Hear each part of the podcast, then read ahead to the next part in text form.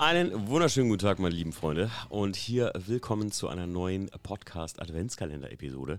Ja, ähm, in der heutigen Folge, das wurde sich sehr oft gewünscht, muss man sagen, und da werde ich auch sehr oft zu befragt. Und ganz wichtig, und das sage ich auch hier beim Podcast ganz am Anfang, das hier ist alles eine subjektive Meinung von mir. Ich bin, weiß Gott, kein Fachmensch auf dem heutigen Gebiet.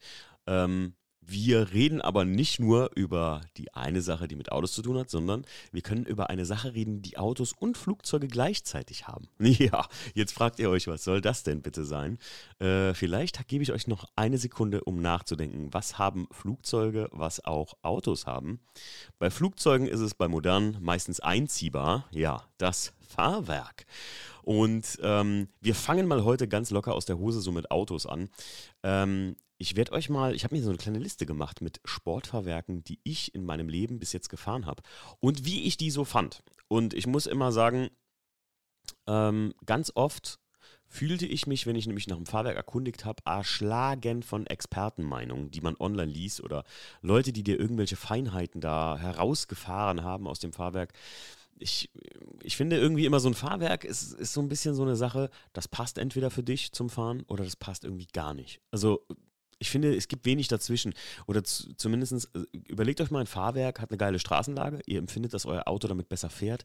Es ist aber auf Bodenwellen einfach zu hart. Dann ist es ja trotzdem kein, ja gut, dann, dann, dann vermiest es euch im Prinzip den Daily-Verkehr oder halt die Situation. Aber ich finde immer, ein Fahrwerk muss so ein bisschen Alleskönner sein, außer ihr geht damit auf die Rennstrecke dann ist das natürlich was gänzlich anderes. Aber wir reden hier heute mal von Fahrwerken, die ich in meinen, ja, wie soll man sagen, Schönwetterautos bis jetzt hatte. Auch, auch in schlecht, äh, auch in Daily-Fahrzeugen tatsächlich. Also fangen wir mal an bei meinem Corsa B damals. Da hatte ich einen Hersteller, den kennen die meisten von euch gar nicht mehr. Da hatte ich damals Monroe-Dämpfer drin, Monroe Sport. Das ist ein Erstausrüster. Und dann hatte ich mir damals in eBay gebraucht Whitec-Federn gekauft. Ähm, ich bin mal gespannt, wer YTech von euch noch kennt. Wenn ihr jetzt sagt, ja klar, das kenne ich. Das war damals so die, wie soll man sagen, günstig Marke Anfang der 2000er von KW. Und aus YTech ist dann eine Firma geworden, die einfach ein besseres Image hatte. Wenn ihr heute YTech-Federn googelt, dann guckt euch mal die Werbung an. Das war so richtig Oh, das war, das war richtig hinten dran damals, so der Auftritt von denen. Und aus YTech wurde dann ST, beziehungsweise, ich glaube, YTech haben sie einfach platt gemacht und dann ST äh, draus gemacht, die ja auch sehr, sehr gute Fahrwerke herstellen und eine hundertprozentige Tochter von KW ist. Oder sagen wir mal einfach, die werden von KW alle hergestellt, die Fahrwerke. Ähm, das Whitec-Fahrwerk beim Corsa damals fand ich es, hab, da habe ich das erste Mal gemerkt, dass man in meinen Augen, ich finde persönlich die Kombination aus nur Federn und einem standardmäßigen Dämpfer, ich habe noch kein Auto damit gefahren oder selbst damit gefahren, wo ich sagen würde, ey, das ist geil so. Ich finde tatsächlich, wenn ihr ein sportliches Fahrerlebnis haben wollt, dann seid ihr besser beraten, wenn ihr einfach Dämpfer und Federn aufeinander abgestimmt kauft. Ist meistens auch gar nicht so teuer und gerade wenn man gebrauchtes Auto kauft, wenn es jetzt wenn ihr ein Auto nur ein bisschen tiefer legen wollt, in einer, gewisse, in einer gewissen Höhe, in einer gewissen Rate, dann spricht da eigentlich nichts dagegen, wenn es ein Neuwagen ist oder sowas. Ne? Oft äh, verbauen ja Leute Federn, weil es ein Leasingfahrzeug ist und man da nicht aus der Garantie rausläuft. Aber ich muss echt sagen, sobald ihr wirklich auch Fahrgefühl haben wollt, ja, es gibt bestimmt wieder tausend Leute, die sagen, nee, fand ich voll gut, habe ich mal gehabt, alles gut, ist jetzt meine Erfahrung. Also meine Meinung, wie man so schon sagt. Nee, ähm, ist meine Erfahrung damit tatsächlich, die ich gemacht habe, nicht nur meine Meinung, sondern meine Erfahrung, meine persönliche, dass ich nur Federn auf äh, Nicht-Sportdurchstoßdämpfern immer ein bisschen komisch fand, weil ähm, die meisten Federn haben ja dann eine progressive Kennlinie. Auch ganz wichtig für die Leute, die nicht wissen, was es ist. Es gibt progressive Federrate und lineare Federrate. Progressiv bedeutet im Grunde genommen, das ist dann so ein bisschen eine Feder, die meistens wie so ein Kegel nach oben ein bisschen größer wird. Das heißt, umso weiter die Feder einfedert, umso härter wird die Federrate. Also umso härter ne, ist euer so Bump. Also gerade ähm, bei Federn, die ähm, oft äh, äh, weicher auf, auf Bodenwellen reagieren, das sind meistens progressive, weil die unten so ein bisschen Restkomfort besitzen. Lineare Federn hingegen ist zum Beispiel das, was ich aktuell im Class 2 fahre und auch absolut merke, dass es lineare Federn sind. Man nennt es auch Motorsport- oder Rennsportfedern. Ähm, die sind immer zylindrisch und die haben immer die gleiche harte Federrate. Das bedeutet, die Federn auch bei der kleinsten Bodenwelle genauso hart wie bei einer großen Bodenwelle im Grunde genommen. Ähm, ist ein bisschen sportlicher, Äh, rede ich aber gleich drüber, ob was ich besser finde, linear oder progressiv. Ähm, aber ich habe es damals wirklich beim Corsa B so gehabt, also progressive Federn und dann ein, ja, Monroe Sport, ich glaube, das war einfach irgendwie auch ein Erstausrüster-Dämpfer oder sowas. Oder hießen sie Monroe Reflex, glaube ich, oder so. Jedenfalls fuhr sich das ein bisschen arschig, so muss ich ganz ehrlich sagen. Bei meinem Einser ähm, Hatch, ich hatte ja damals einen 1er Hatch, ein 118D, da habe ich es dann wieder gemacht und habe mir zuerst damals H&R-Federn gekauft. Ganz wichtig, äh, ich spreche hier über alle Marken, ne? also ich bin von keinem von den Marken bezahlt. Ähm, ich möchte hier auch keine Marken irgendwie schlecht reden oder so. Ähm, schlechte Erfahrung, wirklich schlechte Erfahrung mit Fahrwerken habe ich nur mit einer einzigen Marke gemacht und das war auch eher so von der Haltbarkeit ähm, bei einem Daily-Fahrzeug. Habe ich im Podcast genau, aber oft genug erwähnt. Ich muss jetzt hier keinen einfach bashen, nur, nur weil es jetzt gerade der Podcast hergibt. Ähm, ja, in meinem 118D habe ich dann später tatsächlich mir ein Bildstein B12 verbaut. Ähm, das finde ich ist eine geile Kombo, weil es sind schon gekürzte Dämpfer und das hat das Auto damals, ich glaube, 30, 30 runtergesetzt und ich finde, man merkt einfach und ich finde es auch ein geiles Gefühl, Leute, wenn ihr so einen Fahrwerkskarton auspackt ne, und das sind Dämpfer, Federn, alles so mit dabei. Das war schon damals ein geiler Deal. Das ist kein teures Fahrwerk, muss man noch dazu sagen. Aber für das, was ihr bekommt, finde ich, kriegt man viel, viel, viel Fahrgefühl. Tatsächlich hatte ich in meinem 123D, das war das nächste Auto, auch zuerst einen Bielstein B. Smith drin und fand das total geil. Der Stief hingegen hat sich damals gleichzeitig, als ich mir das für den ähm, 123D, also für den E82, nochmal gekauft habe, hat der sich damals ein, das erste Gewindefahrwerk ist ein B14, genau. Der hat sich ein B14-Bielstein gekauft. Das ist nämlich das Gewindefahrwerk. Da war ich noch absolut auf dem Trichter und wie ich, falls ihr alte Podcast-Folgen äh, noch gehört habt, da bin ich ja an dem Trichter, dass ich immer sage und selbst ähm, ich glaube sogar in den Werbespots des Podcasts sage ich es. Ähm, ich weiß nicht, was ich mit einem Gewindefahrwerk soll. Ich stelle das einmal ein für den TÜV. Einmal drehe ich es dann vielleicht noch ein bisschen tiefer, wenn ich äh, in der Polizei oder ein bisschen höher, wenn ich in der Polizeikontrolle war und stelle es dann wieder tiefer, wenn der TÜV das Ganze nochmal abgenommen hat. Aber ich verstehe nicht, was ein Gewindefahrwerk soll. Ich muss sagen, ja, ich finde, in 80% der Fällen hat es für mich ein normales Fahrwerk getan. Aber jetzt beim Class 2, wo ich auch ein paar mehr Sätze Felgen ausprobiert habe, könnte man sagen, da ist so ein Gewindefahrwerk schon ganz gut. Das muss man schon sagen. Naja, ich muss sagen, das Bildstein B12 als solches ähm, fand ich super geil und ist absolut vergleichbar, vielleicht sogar noch ein bisschen mit dem Coney Street, wo ich so ein Riesenfan von bin. Ähm, aber ganz wichtig ist auch da immer zu sagen, wenn ihr jetzt ein geiles Fahrgefühl haben wollt, also wenn ihr jetzt wirklich sagt, ich will ein bisschen sportlicher unterwegs sein, ich will ein bisschen mehr rausholen aus dem Auto, ich habe Bock, richtig ein bisschen Kurven zu hatzen, dann muss ich euch sagen, ein Fahrwerk und Federn und Dämpfer, also das Fahrwerk selbst, das macht nicht, ähm, das, das macht nicht alles aus, sondern es ist die Summe von vielem. Ich finde, meine Essentials, das will ich jetzt mal gerade einmal vorne vorweg sagen, also ob Gewinde oder normales Fahrwerk, meine Essentials sind absolut die richtige PU-Lagerung. Wichtig ist nicht einfach blind alles PU zu lagern, sondern sich wirklich zu erkundigen, was ist bei eurem Auto gut, also was lagert man besser und denn nicht alle Lager können mit einem PU-Lager dann noch wirklich arbeiten, wie sie sollen. Das ist gerade beim E36, da empfehle ich euch das Video von Qualitativ, hier von Waldi und Alex, die haben das sehr gut beschrieben, was man lagern kann. Ich habe mit denen auch immer viel Kontakt und wir haben da auch zusammen immer so ein bisschen äh, gequatscht drüber. Also tatsächlich PU-Lager an den richtigen Stellen, dann ähm, muss ich sagen, finde ich, ähm, ich bin persönlich ein Fan von Domstreben, vorne, hinten, wenn man das komplett macht und im Zug zusammen mit Domstreben und das ist, das macht 50 Prozent des Fahrgefühls aus, wenn es geil werden soll. Das sind größere Stabilisatoren. Gibt es von Eibach, gibt es von HR, H&R, HR, gibt es von H&R. Ähm, ich bin persönlich H&R-Favorit, also Fan, muss ich sagen. Ich habe die von Eibach gehabt, fand die damals beim Einser nicht so gut irgendwie oder sie haben nicht so viel gebracht. Jetzt bei allen E36 habe ich die von HR drin, ich H&R drin, mein Gott. Äh, und ich finde die Dinger einfach total geil. Ich muss sagen, äh, Stabilisatoren machen einfach Wankneigung die Null und euer Auto fährt in diesem Moment wie auf Schienen. Beim E36 könnt ihr die sogar noch ein bisschen einstellen. Finde ich mega, mega geil. Kann ich euch nur empfehlen. Also, Wildstein B12, damals beim ähm, E82 sogar noch mit äh, äh, Stabis unten drunter und Domstreben hatte ich natürlich auch. Fand ich, war schon ein geiles Fahrgefühl. Der E82 hatte noch keine PU-Lager. Ähm, da komme ich gleich später zu mit meinem ersten Auto mit PU-Lagern. Ähm, zwischendrin hatte ich ja noch ein Daily. Und zwar den E46 mit dem originalen M-Fahrwerk. Und da muss ich ganz ehrlich sagen, Leute, wer Originalfetischist ist und Bock auf ein gutes, es hat zwar teures und nicht so wirklich tiefer liegendes Fahrwerk hat, aber ich persönlich finde die Fahrwerke von, also die M-Fahrwerke, M-Sportfahrwerke, die in äh, den meisten Autos ab 2000, ich würde sagen 5 drin sind von BMW, die finde ich sehr, sehr geil, muss ich ganz ehrlich sagen. Ich finde, die fahren sich gut, die haben einen geilen Restkomfort einfach. Das fährt sich daily geil. Das ist natürlich jetzt nicht tiefgelegt, ist klar, aber schon so ein bisschen.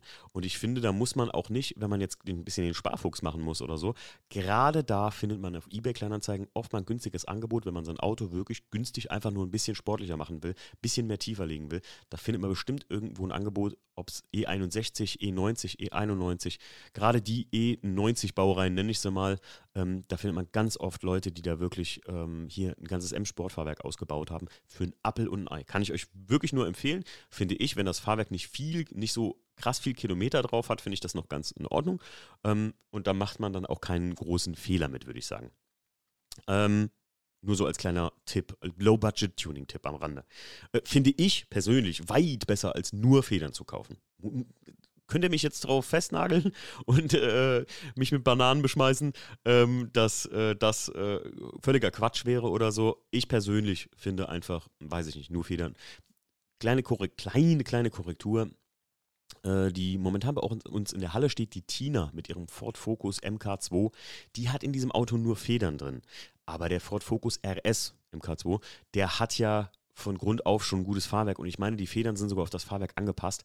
Das performt schon ganz geil. Also das fährt sich, also ich bin nicht selbst gefahren, aber mitgefahren und das, das fuhr sich schon ganz geil. Bei manchen Autos, glaube ich, gibt es auch Federn, die super gut auf die OEM-Stoßdämpfer angepasst sind. Also ich, ne? ich persönlich finde aber dann, hey, so ein ganzes M-Fahrwerk ist immer noch eine geile Low-Budget-Sache, wenn es nicht zu viel Kilometer drauf hat. Wichtig auch für euch zu wissen. Und ähm, das, ich glaube, das wissen die wenigsten. Ein Fahrwerk oder sagen wir mal, das haben die wenigsten so im Kopf, sagen wir mal so. Äh, ein Fahrwerk ist ein Verschleißteil. Ne? Also ob Dämpfer oder Federn, das ist äh, nach 100.000 meistens, wenn man so einen Gebrauchten kauft und da ist schon ein Sportfahrwerk drin. Ich finde, ähm, ganz oft höre ich immer, ach super, habe ich gekauft, ist auch schon ein Sportfahrwerk oder ist, ein, ist schon Gewinde drin oder so.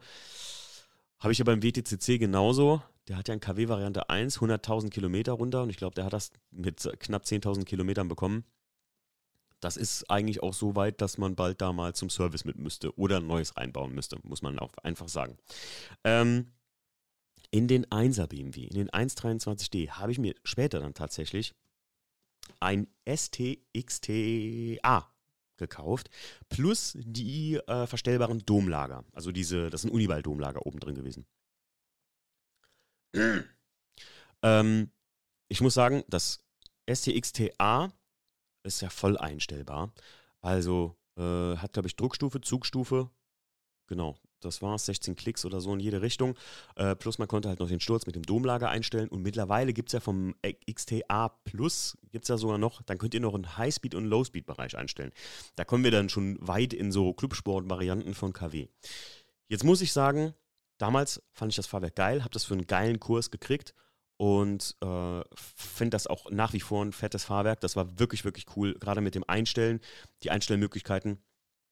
Das kann ein, naja, Fahrwerk zu einem geilen Fahrwerk für euch machen. Ich muss persönlich sagen, man muss da wirklich gucken, brauche ich das, diese Einstellmöglichkeiten? Wisst ihr, es ist die große Philosophiefrage, kaufe ich mir das, weil ich es haben will und gebe dafür, weiß ich nicht, fast 1000 Euro mehr aus, nur damit Zug, Trugstu äh, Zugstufe, Druckstufe ähm, und alles einstellbar ist und nutzt das aber nie? Oder möchte ich tatsächlich wirklich mal immer ein bisschen das Setup anpassen oder so?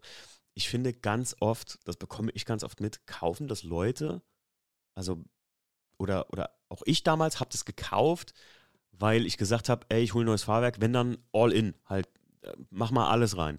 Dabei hätte ein normales Gewindefahrwerk bei mir gereicht tatsächlich, weil man kann schon viel zum Beispiel jetzt bei dem neuen Fahrwerk, was ich im Class 2 habe, auch über andere Federn machen, die man da rein tut. Ähm, das, äh, ich, ich muss mich immer, ich will das nur als Tipp mitgeben, guckt euch genau an, ob ihr wirklich voll einstellbare Clubsport, Uniball, Domlager, Fahrwerke braucht, weil ich muss sagen, zum Beispiel die Uniball-Domlager, die haben nachher ein Klappern erzeugt vorne im Dom und dann googelst du, was kannst du dagegen tun? Ja, gar nichts, denn das war ganz normal. Also ja, also was heißt normal? Manche Autos haben das, manche haben das halt nicht. Ich finde Uniball Domlager, ich würde deswegen keine mehr reinballern in keins meiner Autos, weil ich einfach, ich hasse so komische Nebengeräusche. Das ist, keine Ahnung, hat mich wahnsinnig gemacht damals beim Einser. Ich hatte ja nicht so lange wirklich was von dem Fahrwerk, muss man dazu noch sagen, weil, ähm, ja, 14 Tage nachdem ich das eingebaut hatte und ein bisschen damit rumgefahren bin und den Spaß hatte, äh, ja, danach ist er dann wirklich 14 Tage später geklaut worden. Das war natürlich echt übel. Ähm, was ich noch dazu sagen will, oder beziehungsweise ähm, noch ein Fahrwerk, das ich dann hatte, was halt ein reines Fahrwerk war, ohne Gewinde, nichts einstellbar und das ich so oft im Podcast schon erwähnt habe, gerade für E36 habe ich damit sehr, sehr gute Erfahrungen gemacht, ist das Koni Street. Das sind Koni Dämpfer oder Koni STRT oder SRT.T, genau heißt das. Ähm, das sind Koni Dämpfer und äh, die sind mit einer äh, sportlichen Kennlinie und dazu maßgeschneidert bekommt ihr H- und R-Federn. Ich glaube, beim E36 gibt es eine 40-20er Tieferlegung. Ähm, die absorbiert halt komplett den Hängearsch und macht ihn echt schön tief, muss man sagen, aber nicht zu tief und so. Und es gibt aber noch andere Federhöhen, glaube ich. Sogar für E36 jetzt mal nur gesprochen. Aber tatsächlich gibt es das Street Kit wirklich für viele Autos und ich muss echt sagen, ich hätte es in den E36 nicht reingemacht und getauscht gegen das MTS-Fahrwerk, was ich jetzt habe, wenn ich ähm, Ruhe gehabt hätte mit dem Aufsetzen vom Schwert vorne beim Class 2. Der hat ja dieses Class 2 Schwert. Und da habe ich mir gedacht, ey, ich will das einfach gegen Fahrwerk tauschen, ähm, wo ich das ein bisschen noch justieren kann. Ich habe keine Lust, äh, ständig irgendwo eine Bodenwelle, irgendwo komme ich nicht mehr rein, nicht mehr raus, das geht mir auf den Zeiger. Und so habe ich gesagt, komm, ich kaufe mir jetzt ein Gewindefahrwerk, dann kann ich es selber einstellen und auf eine schöne Fahrhöhe gehen, ohne dass ich das jetzt, weiß ich mir, ich habe mir vorher tatsächlich so Distanzplatten gekauft für die Dome, die haben zum Glück nur kleines Geld gekostet, äh, war damit aber auch nicht so zufrieden und deswegen ist nachher ein Gewindefahrwerk reingewandert. Sonst hätte ich 100% das Koni Street Kit behalten, weil das hatte Komfort, das hatte Sportlichkeit, das sah gut aus und das war super, super, super günstig. Ich glaube, ihr kriegt das für 550 Euro. Jetzt für E36 weiß ich das. Äh, für andere Autos kann es natürlich ein bisschen teurer, vielleicht auch ein bisschen billiger sein. Aber ich muss sagen, ähm, Jetzt sind wir hier schon tatsächlich fast 20 Minuten dran. Fahrwerke wusste ich, dass ein langes Thema wird. Und äh, über Flugzeuge, Fahrwerke, Flugzeugfahrwerke können wir heute hier nicht mehr reden. Aber ich sage euch, ähm, das Nonplusultra wirklich ähm, war für mich halt das Kuni Street. Jetzt das MTS-Fahrwerk ist ein saugeiles Fahrwerk, was wesentlich geiler ist. Ach, wisst ihr, was mich auch noch dazu gebracht hat, auf das Gewindefahrwerk von MTS zu wechseln? Das Koni Street war etwas zu weich oder war zu weich für die Grand Prix-Strecke auf dem Nürburgring, auf dem wir ja öfter hier bei den, ähm, äh, wie heißt es denn hier? Afterwork Classics, genau. Die Veranstaltung für alle Autos ab 30 Jahre. Dann kann man da abends auf die GP-Strecke fahren. Und damit bin ich mit dem, ähm, mit dem Kuni Street Kit gefahren. Das war einfach faktisch zu weich dafür. Ergo habe ich mir gesagt, komm, das war der letzte Step, wo ich dann gesagt habe, ich brauche ein härteres Fahrwerk für das Auto, weil ich will den schon ordentlich bewegen können. Ich fahre ja auch nicht jeden Tag damit. Aber alle Touren, die ich gemacht habe, nach München, äh, gut, nach München bin ich schon mit dem MTS gefahren, aber nach Bremen zum Beispiel bin ich mit dem Coney Street gefahren und das war auch auf der Autobahn, auch wenn ihr irgendwo hier Landstraßen lang fahrt, das war einfach eine perfekte Mischung. Nichtsdestotrotz kann ich euch am Ende nur auch auf jeden Fall MTS empfehlen. Jetzt habe ich so viele Empfehlungen schon ausgesprochen, dann kann man auch MTS nennen. Ich fand das preis-leistungsmäßig wahnsinnig geil, das Fahrwerk. Ähm, die Verarbeitung ist super geil. Äh, das Fahrwerk kommt mit linearen Federn, denn ich bin ein Freund von linearen Federn. Ich möchte eigentlich immer eine gleiche Kennlinie haben. Ich finde das nicht so, es fühlt sich für mich einfach nicht gut an, wenn die Federrate irgendwo mittendrin härter wird oder so. Und wenn das Auto durchgefedert ist, auf einmal knallt so der Dom. Das, ah, das finde ich ein bisschen weird irgendwie, das mag ich nicht so an Gefühl. Und ich finde, vor allem bei MTS wird so viel mitgeliefert, ob Staubschutz, ob äh, Federwegsbegrenzer sogar sind dabei, äh, Hakenschlüssel ist dabei, was auch nicht mehr üblich ist heute bei jedem Gewindefahrwerk. Und ähm, der, ähm, der vordere Verstellbereich, der ist mit so einer Imbusschraube. Ihr müsst euch das mal auf der Website von denen angucken. Ich muss wirklich sagen, im Preis-Leistungs-Verhältnis ganz, ganz, ganz, ganz, ganz weit vorne. Und vor allem merkt man auch einfach beim Einbau, das hat jemand entwickelt, der musste so ein Fahrwerk mal einbauen. Denn es gibt nichts Schlimmeres im Technikbereich, wenn ihr euch fragt, sag mal, was haben die sich hier eigentlich gedacht bei dem und dem Bauteil? Und ähm, ja, so ein Fahrwerk ist das MTS. Man merkt einfach, das ist von Enthusiasten für Enthusiasten, wie so manche Leute sagen ähm, würden. Und ähm, das merkt man dem Fahrwerk auch an. Und es fährt sich wirklich mega, mega geil. Qualität und jetzt Langzeit werde ich halt auch erst erfahren, erfahren können im wahrsten Sinne des Wortes. Aber das final jetzt im Class 2 mit allen anderen Specs. Also natürlich macht nicht nur das Fahrwerk alleine das Ding. Der Class 2 hat auch die äh, Stabilisatoren verstärkt, also die HR-Stabis drin. Ähm, Strongflex PU-Lager vorne und äh, Domstreben von Vichers vorne wie hinten.